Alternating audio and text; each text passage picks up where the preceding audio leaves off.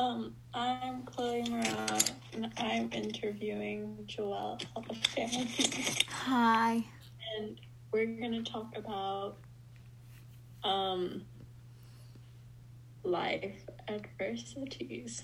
So, um, what life lessons do you think you gained from adversity, Joelle? Well, me and my sister, um, we fight a lot, and I've learned that, um, I just have to, like, suck it up because I'm the older person. I have to be the bigger person, and my sister always has the upper hand, anyways. So, Hmm, interesting. um, what have you learned from that experience, Joelle? How does it make you feel?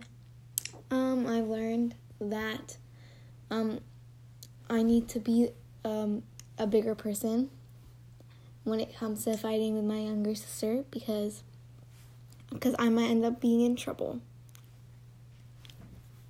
Do you value that, Joelle? Um, yeah.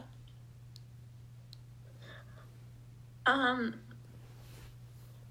but like on a scale of one to ten, how much, how much do you value it? do you? Um, I'll say a six. High enough.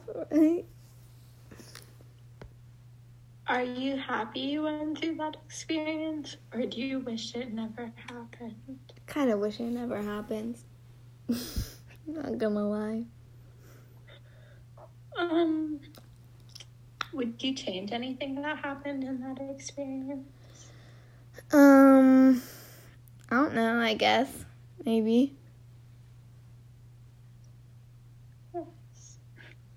Yeah. Um, Thank well, you. Thank you for your time, Joelle. You're Thank- really cool. Thanks, Chloe. You're cool too.